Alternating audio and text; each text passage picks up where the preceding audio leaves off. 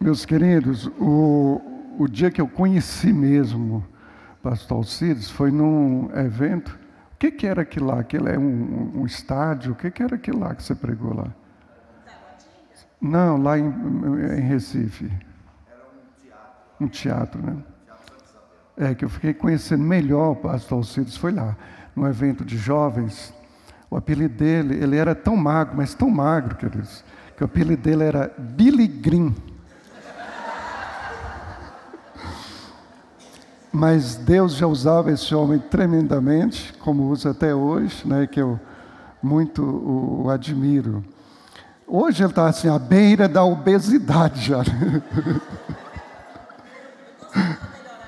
É, deve estar tá se alimentando melhor e tudo. Mas não vale vingar. Não vale dizer meu apelido, viu? É, então, queridos, assim, é uma alegria. E outra coisa que eu percebi, ele parece que me conhece mais do que eu mesmo, esse histórico que ele traçou de mim aqui. Mas, assim, estamos na jornada, estamos na obra. E eu gostei muito do, do, do tema desse congresso, igreja, porque, queridos, eu sou amante da igreja, eu sou defensor da igreja. Eu sou defensor da igreja. E eu eu assim reajo veementemente quando alguém queira se levantar para detonar a igreja sem critério. Eu penso o seguinte: quer detonar um personagem, alguém, um pastor, seja lá quem for, ou a denominação X, faça isso, mas seja nominal. Mas não detone a igreja do Senhor assim por atacado, não. Pelo contrário, nós devemos amar a igreja, amá-la e defendê-la.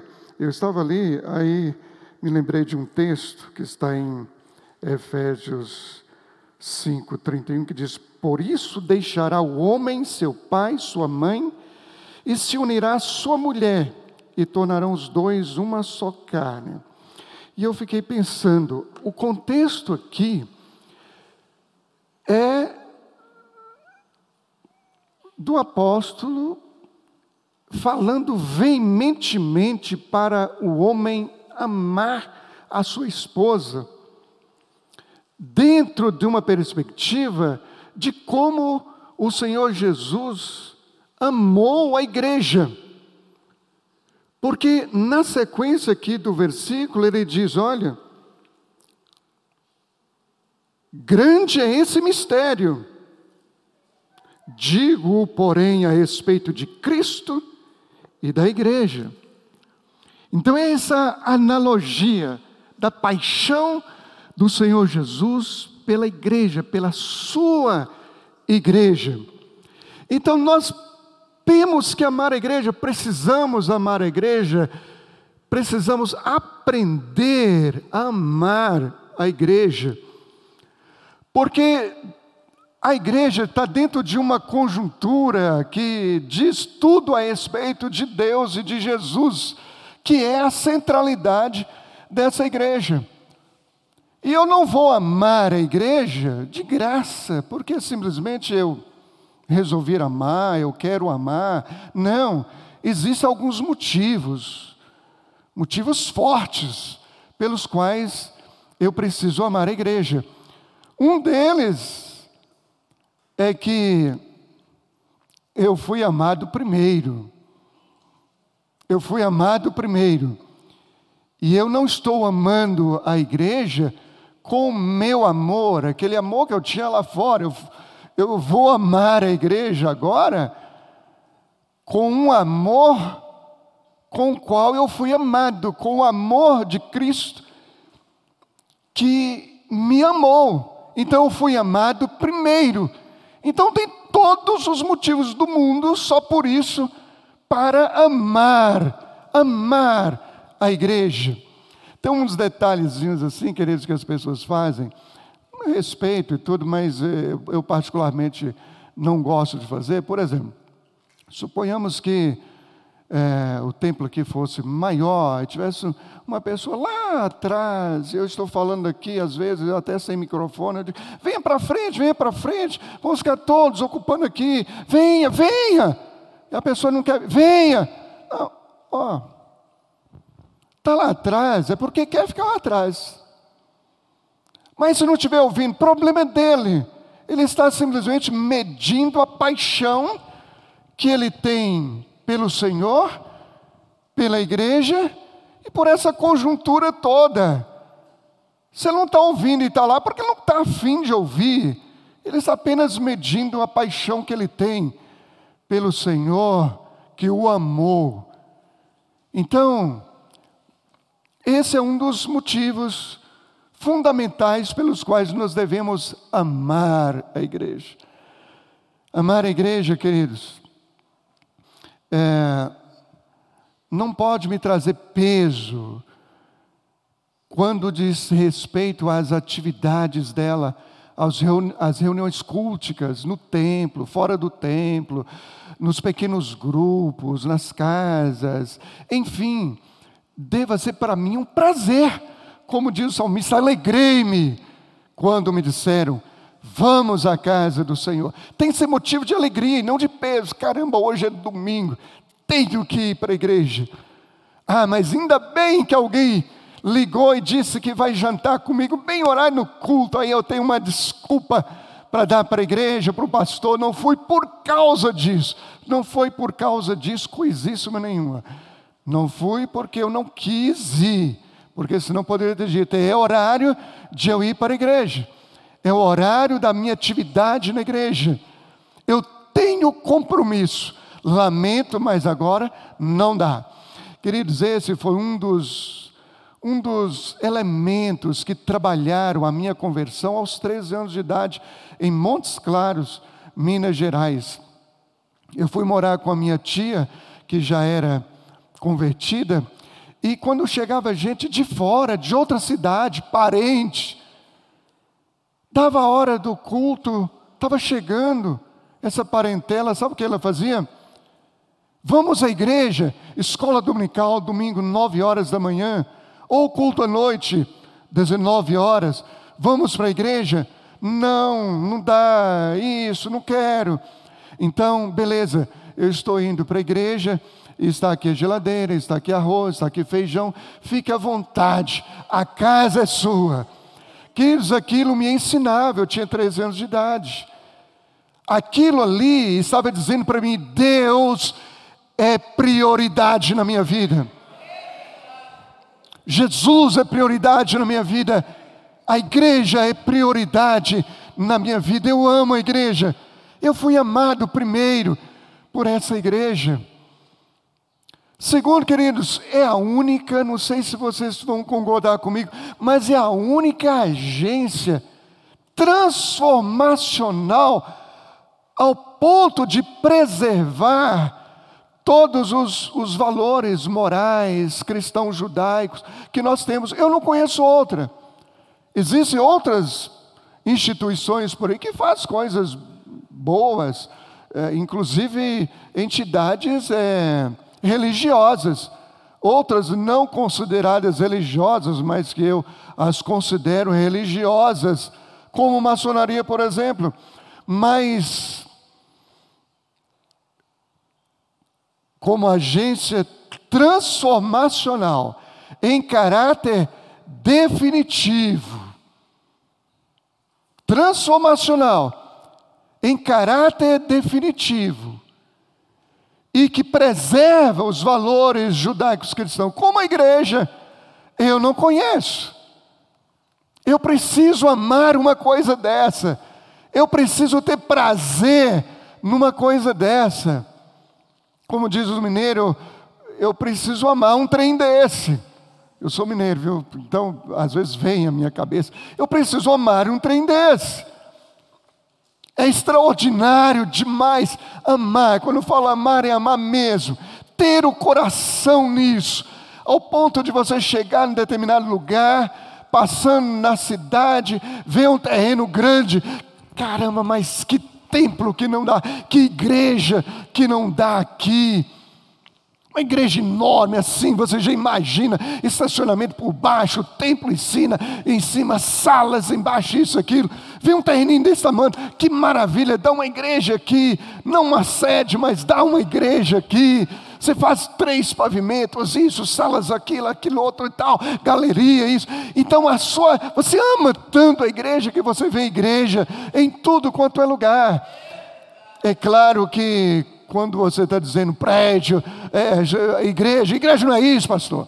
Ô oh, teólogo, dá uma pausazinha aí, porque pela semântica, pelo desenvolvimento da palavra, aquilo ali é igreja. A gente conhece como igreja. Não é a parede que é igreja, eu sei disso, mas ali é uma referência onde os caléus, né, chamados a chamar, estão. Vocês sabiam, queridos, que a palavra Kalel, não é propaganda, não, mas assim. é, não, não é não, porque eu só lembrei. Que é um privilégio muito grande. Sabia que a palavra igreja é composta do, da preposição ek, no grego, mais o verbo kalel, que é chamar eclesia, ek mais kalel. Então, igreja são aqueles que perfazem a comunidade dos que foram chamados, é que lá de fora, para um encontro transformacional com Jesus. Isso é igreja. Então eu vejo um prédio, mas ali eu vejo as pessoas que foram transformadas pelo poder do Evangelho. Evangelho esse do qual Paulo não se envergonhou. Não permito que a vergonha se ponha sobre a minha cabeça. Não me envergonho do Evangelho, porque é poder de Deus para transformação de todo aquele que crê. Então, queridos, nós temos todos os motivos do mundo para amar a igreja. A igreja é a comunidade dos regenerados, daqueles que foram gerados de novo e que pertencem a uma família espiritual. Nós somos gerados dos nossos pais, por isso eu pertenço à família dos Pereiras de Oliveiras, lá do norte de Minas Gerais. Mas quando eu nasci de novo, eu pertenço a essa família aí. Você faz parte da minha família. Todos vocês fazem parte da minha família, porque a comunidade dos regenerados, comunidade daqueles que foram gerados de novo, e agora nós podemos os chamar de irmãos. Recentemente eu perguntei na igreja: sabe por que, que eu te chamo de irmão, você me chama de irmão?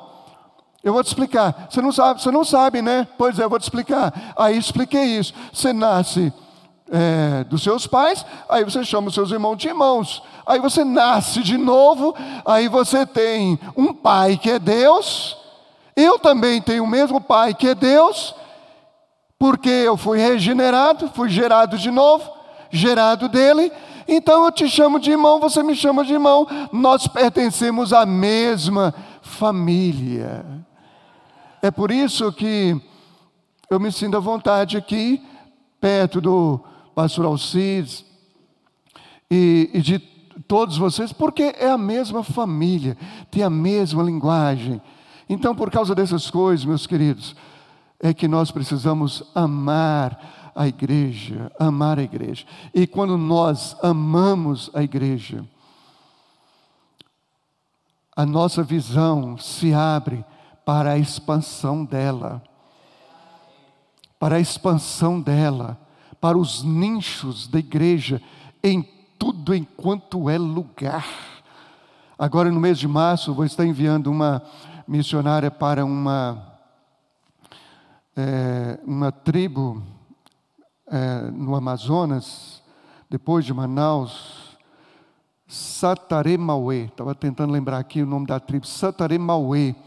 Vai fazer um trabalho lá, um trabalho, a priori não tinha nada a ver com a igreja, mas meus irmãos, depois eu entrei em contato com ela, falou, e eu falei, eu estou ansioso para ver a igreja lá, Porque como é que, que você vai fazer um trabalho lá e não vai nascer uma igreja? Como? Não vai evangelizar? E se evangelizar, não vai haver regeneração de pessoas, conversão de pessoas? Vai. E como vai cuidar? Então vai nascer uma igreja lá. Se precisar, a gente faz um templo, mas vai nascer uma igreja lá. É inevitável não nascer uma igreja lá. Eu não sei se eu conversei com o pastor Alcides também. Nós estamos é, sendo acompanhados, aliás, estamos acompanhando uma família de pastores missionários moçambicanos, né? Moçambicanos. É, é, e, e assim, não sei se casualmente ou providencialmente, eu me deparei com um vídeo de um, de um rapazinho lá na, em Moçambique, mais especificamente na cidade de Chimoio. E, e eu gostei daquele, daquele menino, falando bem, um semblante assim, liberto, Joselino, isso. Depois eu descobri que o camarada é um servo de Deus, inclusive dentro de uma, de uma teologia aproximada da nossa, parecida com a nossa, e eu nasci uma paixão daquilo, e está ardendo no meu coração.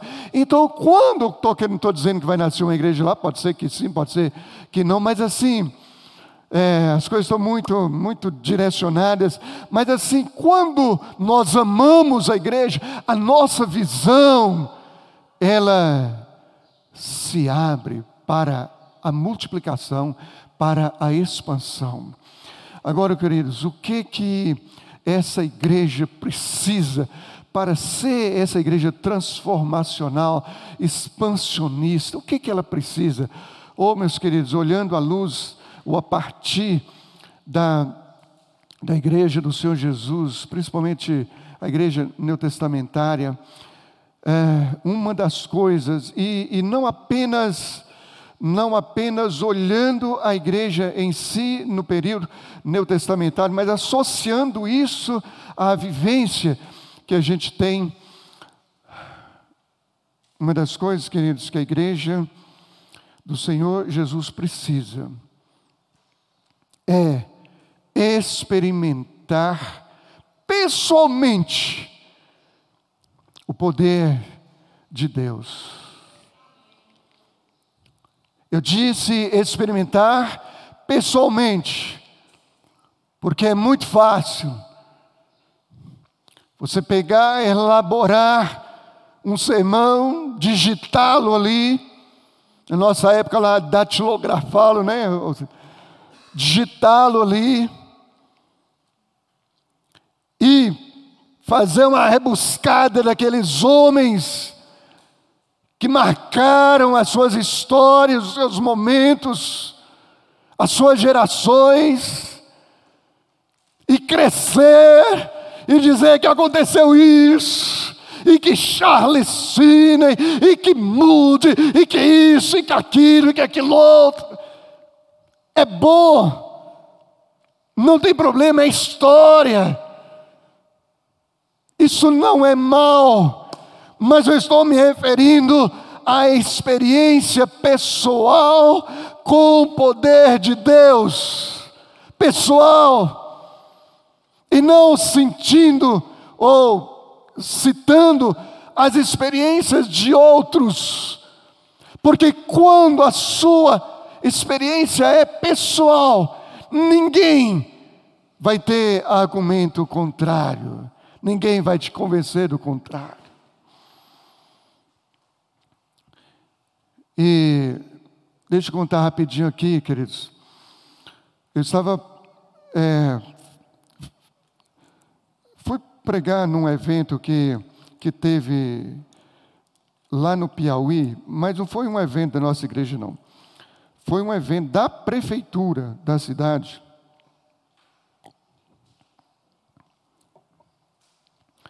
Para todas as igrejas da região. E era era bastante gente, talvez umas 3 mil pessoas em, em Praça Livre. E ah, o prefeito patrocinou tudo, ida, hotel, tudo. E, e, contratou uma banda que eu gostei muito, da região mesmo, parece que os meninos crentes mesmo, assim, um palanque, um palco grande. E eu vendo aquele movimento daquela banda ali, queridos, e aquela multidão na frente, eu falei, meu Deus, estou contando só para contextualizar uma coisa. Eu, eu fiquei pensando, meu Deus do céu, a hora que eu tomar a palavra aqui, vai ficar só assim, vai sumir todo mundo. Vai sumir todo mundo. Para falar de quê? De Bíblia, de Evangelho. Não vai ficar quase ninguém. Meus queridos, mas para surpresa, parece que o silêncio é semelhante a esse que está aqui nesse momento. Eu não vi ninguém se mover para ir embora, nem sequer para ficarem irrequietos. E foi um trem assim, maravilhoso, extraordinário. Mas beleza, só estou contextualizando. Dias depois, eu fui pregar num congresso de libertação em Varsóvia, na Polônia. A igreja, queridos, a igreja se desse essa essa parte aqui só, talvez fosse muito, só essa parte aqui, só fosse muito. Aí tinha um, um intérprete contratado por eles, ateu, porque não tinha um servo de Deus. E, e na língua deles, quando você pensa que está entender uma palavra, não tem nada a ver. E eu estou, quando chegou, era um congresso, três dias, e quando chegou a minha vez, eu comecei a falar, estava o intérprete do lado, só que não era esse, Deus fez uma obra extraordinária. Eu sentei, querido, do lado de uma irmã. E, meu Deus, a unção que estava nessa irmã era extraordinária. E aí eu, meu Deus, meu Deus, eu vendo os outros pregadores se enrolarem, sabe? Quando, quando é, o pregador falava de, de culto, ele falava de missa, e ele confundia tudo porque ele não conhecia a linguagem, não tinha unção, tinha nada. E eu vendo essa mulher, depois descobri que era, ela era uma brasileira carioca que era casada com, com um rapaz de lá, com um pastor de lá, de Varsóvia mesmo.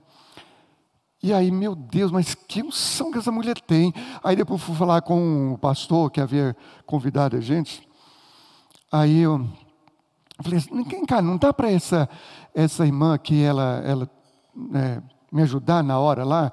Mas a gente já contratou o rapaz aí, já pagou e tudo. Não, mas fala para ele que ele vai, ele vai descansar um pouco, né? E ela vai me ajudar. Não é que eles deixaram eles deixaram. Oh, meus irmãos, eu até agora estou, como diz o mineiro, estou arrupiado. O que Deus estava fazendo com a unção daquela mulher do lado, sabe? Coisa extraordinária, coisa grande demais. Mas o que, que eu quero contar para os irmãos? É que eu pregando aqui numa igrejinha pequenininha,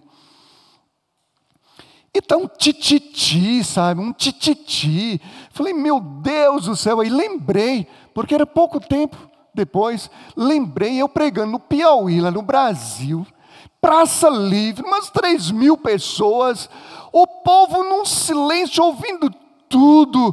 Agora, numa igreja desse tamanho aqui, um tititi, um barulho. Não estou entendendo isso. Oh, meus queridos, o que estava acontecendo era o seguinte: ali tinha, me parece, não, não vou dizer com exatidão, mas me parece, segundo me falaram, em umas seis nações naquele congresso. Umas seis nações.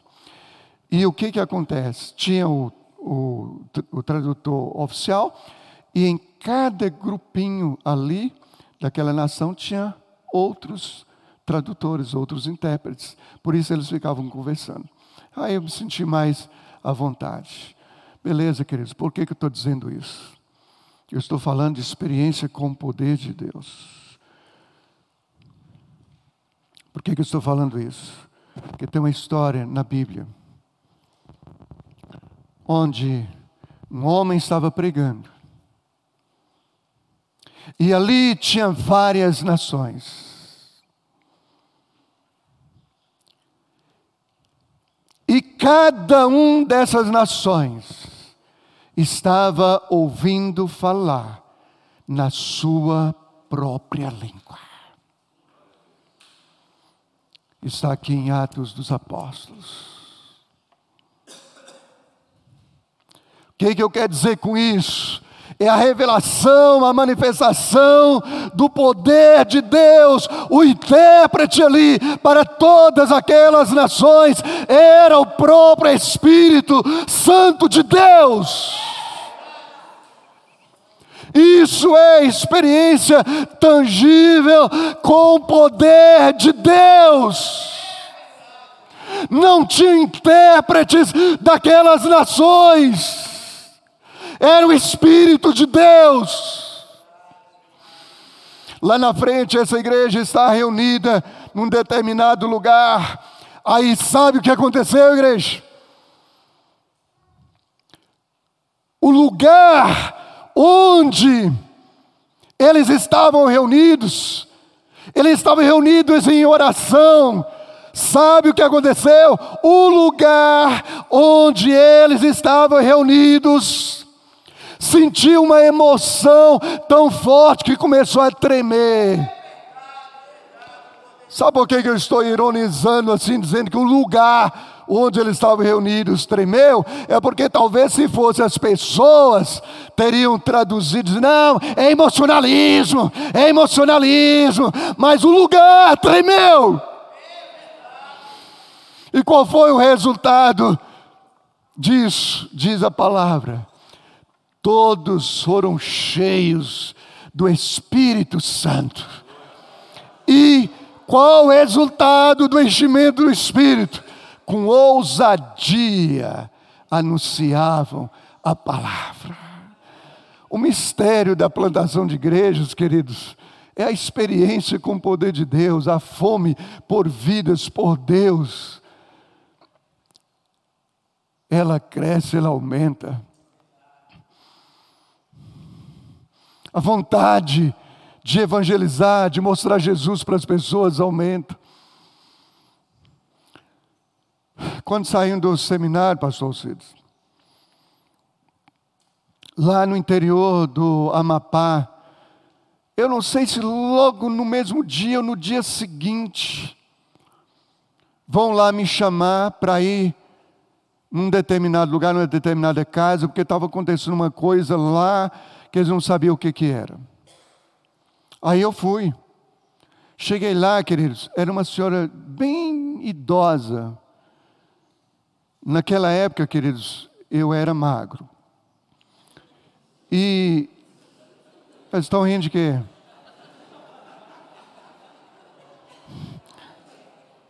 Era 40 e poucos quilos. Só que essa mulher era, além de já idosa, bem mais magra do que eu. Uma força descomunal. E essa mulher chutava tudo que tinha pela frente, esmurrava tudo que tinha pela frente. E a minha pergunta era: o que, que eu vou fazer com aquele diploma que eu peguei lá? Não tinha nenhuma matéria sobre esse assunto.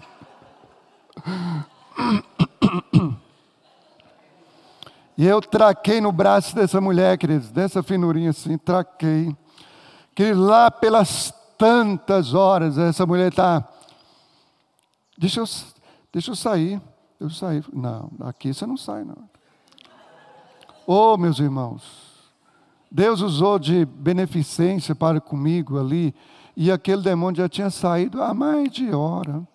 E está lá, irmãzinha. Literalmente falando, não estou exagerando. Quando eu soltei o braço dela, estava fundo assim.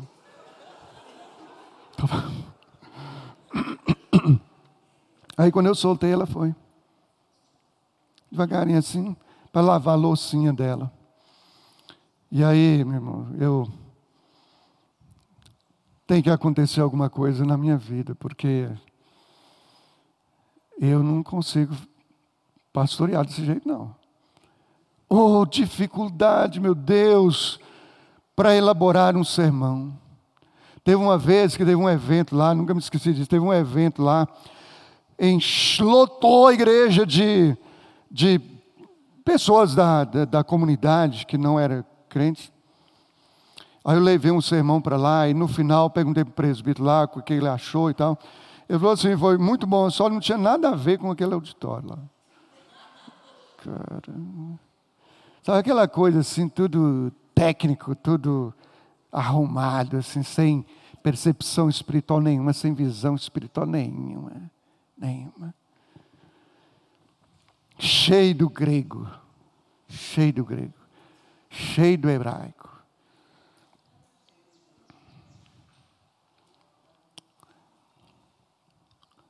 Aí, queridos, nós fomos para um acampamento tipo esse aqui, só que num lugar, né, era uma fazenda, era uma fazenda, e tudo muito rústico. A, a casa em si era uma, uma mansão, mas, a, mas tudo rústico, não tinha piscina, não, os alojamentos tudo muito rústicos. Foram dois carros. É, eu não me lembro se um ônibus, depois um caminhão. Eu sei que foi um primeiro, eu não fui no primeiro, fui no segundo. Aí orientei, falaram, ó, se vocês chegam lá, vocês vão fazer a, a, devocional e para depois vocês dormir, porque a gente vai, não vai chegar a tempo. Quando eu cheguei, ele disse, eu perguntei, fizeram devocional? Eles disseram, sim. Foi bom, pastor. Sabe o que é aquele assim, foi bom, pastor? Refletindo uma coisa diferente, assim, que eu olhei assim. Foi bom, pastor. Oh, meus queridos, eu lembrando disso agora, chego da vontade de, de chorar. Meus irmãos, meus irmãos, no dia seguinte, ninguém tinha controle de nada da programação, de nada. A programação tinha futebol, tinha banho de, lá chama de igarapé, né, que é aqueles rios com água cristalina, é, gicanas, um monte de coisa. Oh, meus irmãos.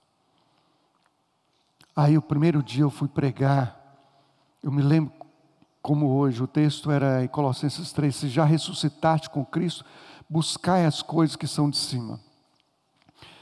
Aí o rapaz estava dirigindo o louvor, conduzindo o louvor aqui. Meus irmãos, um, uma trovoada no meio do povo. Era uns chorando, outros gritando, outros orando, outros rindo, outros caíam entre os bancos, as cadeiras, assim, os bancos assim. Falei, meu Deus, eu nunca vi isso na minha vida, meu Deus, o que, que é isso? tradicionalíssimo. Que que é isso, Senhor? Irmãos, eu era tão tradicional, tão tradicional, que um dia a professora da escola dominical levou as crianças pequenininhas, assim, de três anos, para frente, e cantaram um corinho e bateram palminha assim. Eu levei para o gabinete essa professora. Como diz o outro, estou te dizendo.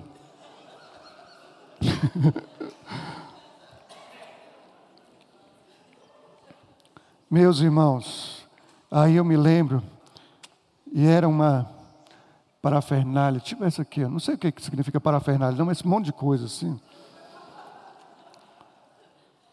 E aí, eu, aí o, o, o, o rapaz que estava conduzindo o louvor, ele foi comigo assim na frente, falou, pastor, o que, que eu faço? Ele estava querendo dizer o seguinte: como é que você vai pregar desse jeito? Ninguém está prestando atenção em nada. Olha como é que está. Eu disse: passa a palavra, passa a palavra. Só disse isso, passa a palavra. Aí peguei, li só a primeira parte do texto. Se, se já ressuscitaste com Cristo, buscai as coisas que são de cima. Aí eu perguntei assim: quem já ressuscitou com Cristo aqui? Aí foi aquele trovão. Aí eu empurrei, microfone, pedestal, tudo para lá. Eu falei: então vamos buscar as coisas que são de cima. Aí não quis saber de mais nada. Eu disse para vocês que eu era magro, aí me emborquei assim, que ele fiquei só aquele bolinho assim, ó, no chão, cheirando pó ali. Depois de uma hora e meia, isso aí não, não fui eu quem calculei, porque não estava nem aí para nada.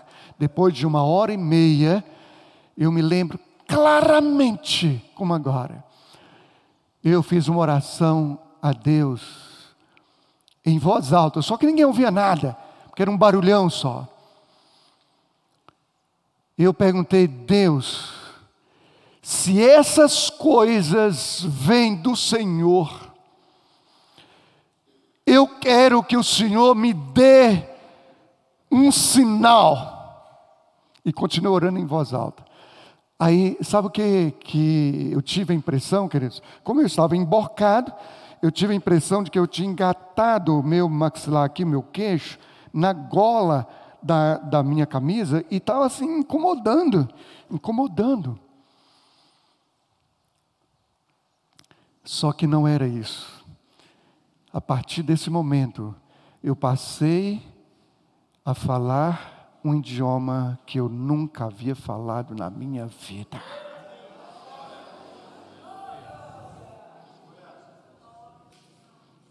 E que serve para a minha edificação até hoje. Um dia eu estava numa reunião de presbitério. Aliás, para ser aceito né, em, em Brasília, eu estava vindo de Macapá. Aí eles já sabiam mais ou menos da história, né, porque acho que eles pesquisam, né? Aí perguntou: o que, que você acha do dom de línguas? Ah, eu acho que está lá, o que Paulo fala. Está mais não sei o que. Aí lá pelas tantas, não, eu quero saber se você tem, se você fala. Ah, então por que não pergunta? Fica rodeando, rodeando, rodeando. Eu tenho e falo. Inclusive já falei aqui hoje. O quê? E quem interpretou? Falei, ninguém, porque ninguém ficou sabendo, está sabendo agora é para minha edificação. Agora, sobrenaturalmente, o Senhor quer fazer algumas coisas mais, não é o assunto para agora, Ele vai fazer, vai gerar o intérprete, tudo vai ser beleza pura, mas isso é com Ele. Queridos, a partir daí, o meu ministério foi outro, minha vida com Deus, minha intimidade com Deus, meu ministério, deu uma reviravolta, mudou tudo, mudou tudo. E é, uma palavra que Deus me deu é que isso não era para eu negar nem por uma hora, para que a verdade se estabelecesse no meio da igreja. É por isso que eu não nego. Quer aceitar? Não aceita, não quer, não aceita. Né? Mas esse, é o compromisso que eu tenho com o Senhor. A partir daí, queridos, como eu disse, o ministério mudou, a igreja mudou. Sabe o que que às vezes acontecia, queridos, na igreja? Pessoas passavam de ônibus em frente à igreja e diziam para o motorista: pare, pare, preciso descer agora. A pessoa descia, entrava na igreja e se convertia. A igreja ficava de frente para uma praça, só separada pela rua. Às vezes pessoas passavam em frente, se agarravam numa árvore, começavam a chorar, chorar e gemer.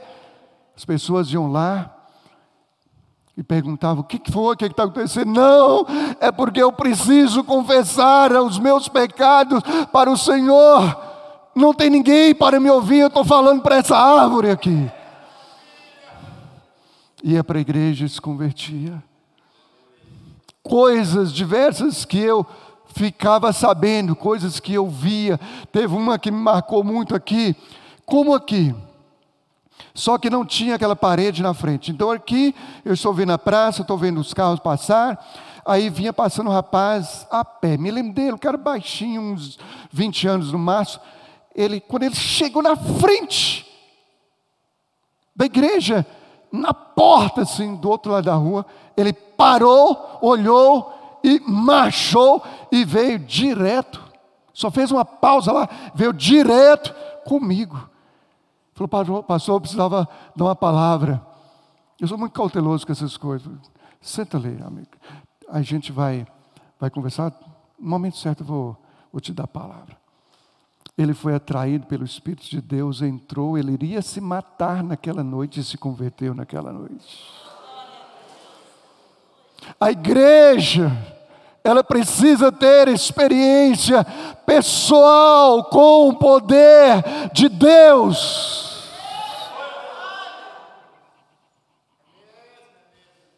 Aqui já em Brasília, teve um momento lá que nós convidamos a igreja: olha, vai ter um culto. Sábado vai começar 8 horas, não tem preleito certo, não tem é, uma programação, não tem, não tem nada. Vai, mas vai ter um culto que vai começar 8 horas. Esse culto terminou no final da tarde com a igreja lotada. Teve uma irmã, uma missionária, que é uma bênção até hoje, inclusive quase minha vizinha. Essa missionária, ela teve uma experiência com Deus que ela deixou de falar em português. Ela não conseguia falar em português. Ela falava outros idiomas. Só que esses outros idiomas, para que ela fosse entendida por eles, é, ela teria que ter alguém que tivesse tido uma experiência similar com o dom da interpretação. Não era qualquer um. E Deus deu para duas pessoas, duas irmãs. Essa irmã, ela ficou é, muitos dias, eu não me lembro, eu sou ruim para isso, mas assim, coisa de meses, sem falar em português, dependendo de, de intérprete espiritual para ser entendida. Aí o que aconteceu? Chegou uma, uma irmã lá da, da, da, assim, da esposa de liderança da igreja. E confrontou e recriminou aquilo e desprezou aquilo. Sabe o que aconteceu com ela? Ela ficou literalmente muda. Literalmente muda. Por quanto tempo eu não sei. Foi menos tempo, mas por quanto tempo eu não sei para que ela entendesse que o que estava acontecendo era o poder de Deus, não era invenção de ninguém. A igreja precisa ter experiência com o poder de Deus. Mas, meus queridos, eu poderia andar um pouquinho mais nessa linha, mas deixa eu passar focando mais assim a igreja primitiva. Outra coisa fundamental, queridos, que a igreja precisa ter é unanimidade. Oh, queridos, como isso é fundamental. Porque eu já passei momentos muito difíceis, muito difíceis no ministério, pastor, por causa disso. Você tem a visão, você quer andar, você quer, você quer expandir. Aí se levanta da própria liderança como eu ouvi, não, eu sou o primeiro a ser contra. Não vai, reino dividido contra si mesmo, não subsiste. A igreja precisa ter unanimidade no propósito, na visão. Se Deus deu a visão para a liderança, para o pastor, a visão não é para ir para boteco, beber cachaça, é coisa viável. Aí eu faria diferente. Você faria no condicional, mas não é você o líder. Ele faz assim. Ele está recebendo a visão assim. Então vá com ele. Porque Deus pode, certamente, estar trabalhando com ele dentro da visão dele. Ande com ele assim. Uma vez, não foi nem eu que percebi isso, na minha própria igreja. Um tempo atrás, um pastor de fora que me contou, chegou lá, estava uma outra, um outro pastor pregando da igreja local, e ele disse, porque o pastor Valmir pensa assim, meu penso totalmente diferente. Eu falei, ele falou isso? Falou. Meus irmãos, como é que vai andar? A igreja que nasceu em Atos, que experimentou esse poder de Deus, perseverava, olha a palavra, perseverava unânime, todos os dias, no templo, no batir do pão, nas orações, em todas as áreas a igreja perseverava unânime. Tem um pensador, escritor, um monte de título por aí, do Nordeste, que depois foi para São Paulo. Se não me falei a memória dele, é, a memória ele de, é, é, o nome dele é Nelson Gonçalves. Ele diz o seguinte: toda unanimidade é burra. Aí os burros pegam isso e começam a dizer, porque Nelson Gonçalves diz que toda unanimidade é burra. Então, porque toda unanimidade é burra, eu preciso ser do contra. Talvez toda, menos a unanimidade da igreja, a visão da igreja. A igreja tem que ter uma visão só, queridos, porque daí ela avança, porque está, estão todos andando na mesma direção na mesma linha, no mesmo alvo, no mesmo objetivo, com o mesmo propósito. Então, esses levantes que às vezes existem, eles não são originários de irmãos, de pessoas, mas são originários do inferno e instrumentalizam pessoas da igreja, às vezes, pessoas de oração, mas que emprestaram por um momento um instrumento que é, é útil, necessário e que ele usa para adorar a Deus a vida inteira, por um momento ele empresta para Satanás, que é a própria língua, para usar e fazer uma grande destruição. Por distração ele empresta. Porque a palavra, queridos, em Tiago diz que a língua ela pode ser inflamada pelo inferno. E ela pode colocar em risco toda a carreira da existência humana. Inflamada pelo inferno. A gente precisa ter muito cuidado. Ah, pastor, mas eu não posso dar uma sugestão? Chama o pastor fala com Ele, compartilha com Ele. Se aquilo for de Deus, Deus vai testificar no coração dele, com absoluta certeza. Ele é um servo de Deus, está colocado a serviço de Deus, a benefício da igreja, mas é um ser humano, homem é que somos. Mas não seja aquele levante para andar na contramão do projeto que Deus tem. A igreja primitiva perseverava unânime, todos os dias, no templo, no batir do pão, nas orações, de casa em casa, ou seja, é na célula, é nos momentos de comunhão, é nos cultos no templo, é em todo lugar. A igreja perseverava, não é estar junta hoje e amanhã em pé de guerra, perseverava, perseverava. E qual foi o resultado de tudo isso? A igreja caía na simpatia do povo e dia a dia o Senhor acrescentava os que haviam de ser salvos. O Senhor acrescentava. Não era aquele aquele aquela vitamina, aquele adubo que você coloca numa planta para fazê-la parir uma, uma fruta ali à força, não. Naturalmente, o Senhor acrescentava os que haviam de ser salvos. Eu já estou indo para o final.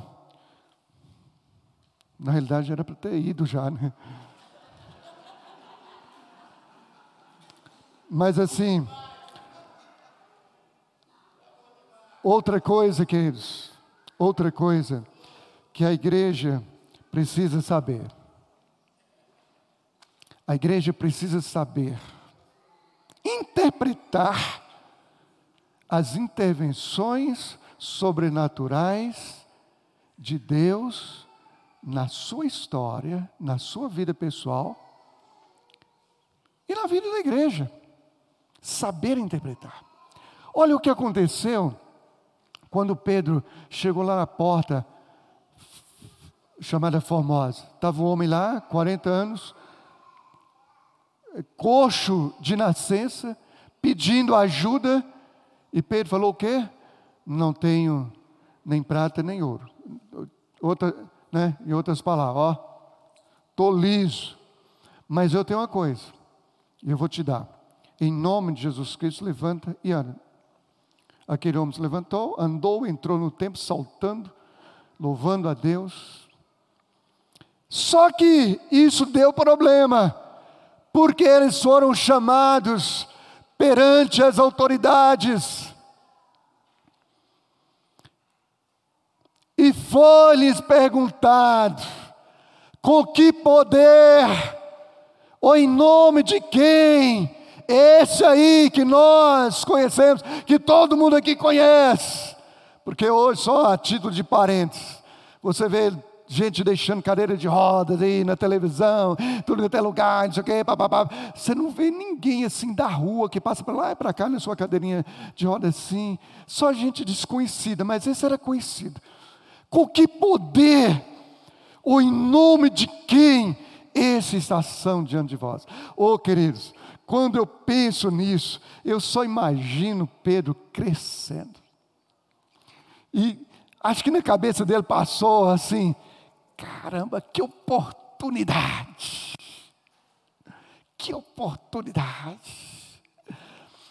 E disse: Visto que hoje estamos sendo interrogados a respeito deste homem, eu quero que todo Israel saiba, que todos os anciãos de Israel saibam que foi em nome de Jesus, o Nazareno, aquele que vocês crucificaram. Foi em nome dele que esse está curado diante de vocês. Mais para frente diz agora: Deus não leva em conta os tempos da ignorância, mas conclama a todos que se arrependam.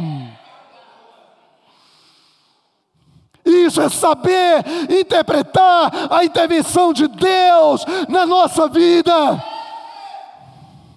Está alguém no boteco, no prostíbulo, nisso, aqui, no mundão aí.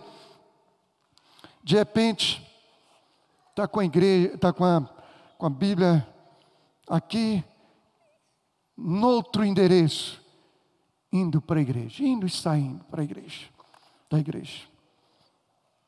Aí os amigos perguntam: O que aconteceu com você? Está diferente? Não apareceu mais lá? nas nossas baladinhas.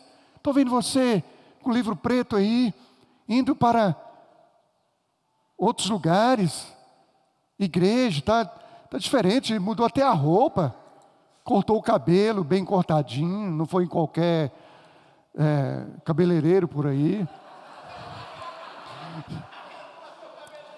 para pagar mais barato.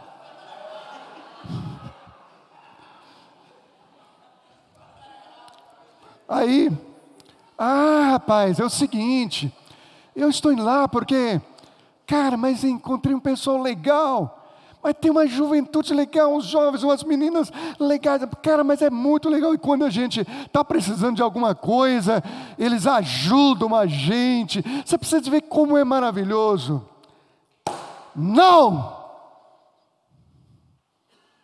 O que aconteceu comigo foi que Jesus mudou a minha história. E que pode mudar também a sua história. Essa é a verdadeira interpretação. da intervenção de Deus na minha vida.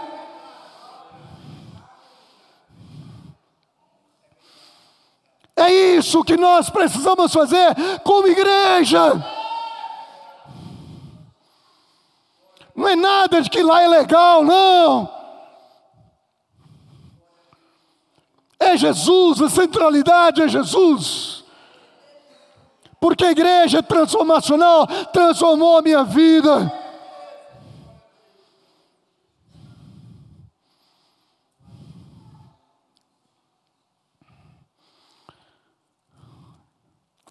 O dia que nós aprendermos a interpretar essa intervenção sobrenatural de Deus na nossa vida, vocês irão ver como fará mudança na vida das pessoas.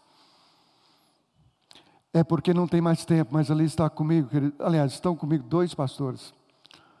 Um, pastor Antônio, fica em pé, pastor Antônio. Esse era botequeiro, pode sentar. O outro, pastor Márcio, esse era cachaceiro. Oh, meus irmãos, se tivesse tempo para esses esses irmãos darem os testemunhos dele do que Deus fez na vida deles. coisa extraordinária.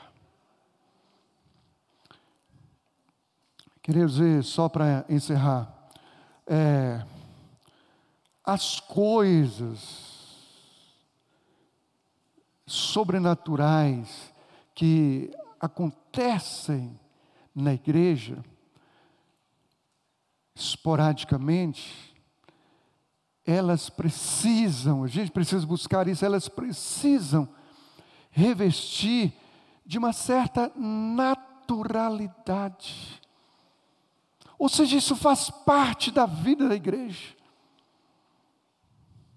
A sobrenaturalidade de Deus precisa ser revestida de uma certa naturalidade. A gente precisa buscar isso de Deus. Na igreja primitiva, com os apóstolos ali, aquilo já estava tão popularizado, que a comunidade já entendia que se, se, se eles estivessem na cidade, e se eles trouxessem os enfermos, e se esses apóstolos passassem, e o sol batesse ao contrário, e a sombra batesse naquele enfermo, eles seriam curados. Se revestiu de naturalidade,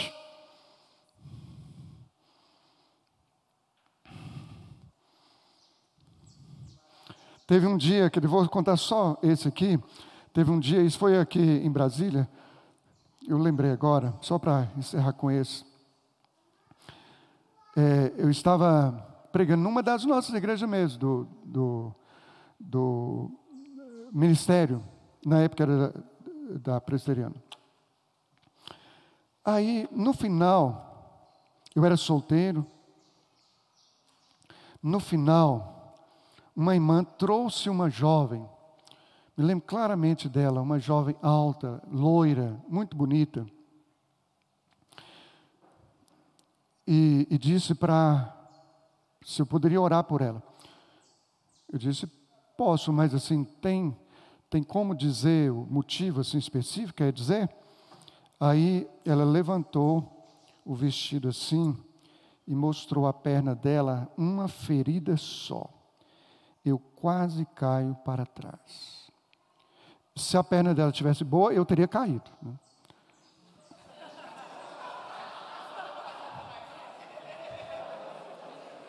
É verdade, moço.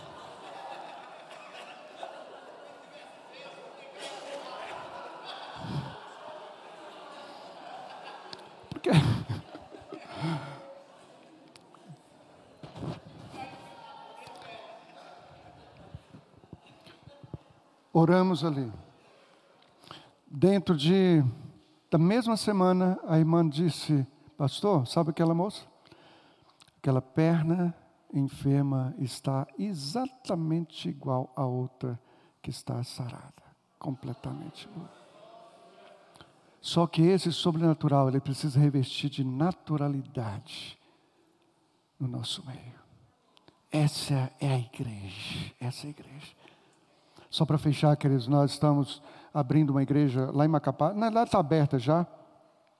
Vou agora nas, em março oficializar lá, empossar o pastor e tudo. É, Deus tem, tem feito coisa maravilhosa lá. Mas assim, é,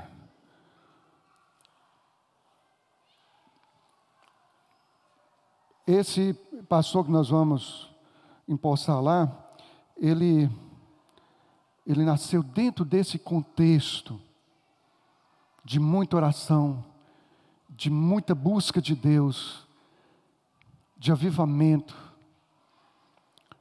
E o que eu acho extraordinário é que até hoje ele é esse homem de oração, de busca de Deus, de temor de Deus. E a igreja está lá, crescendo.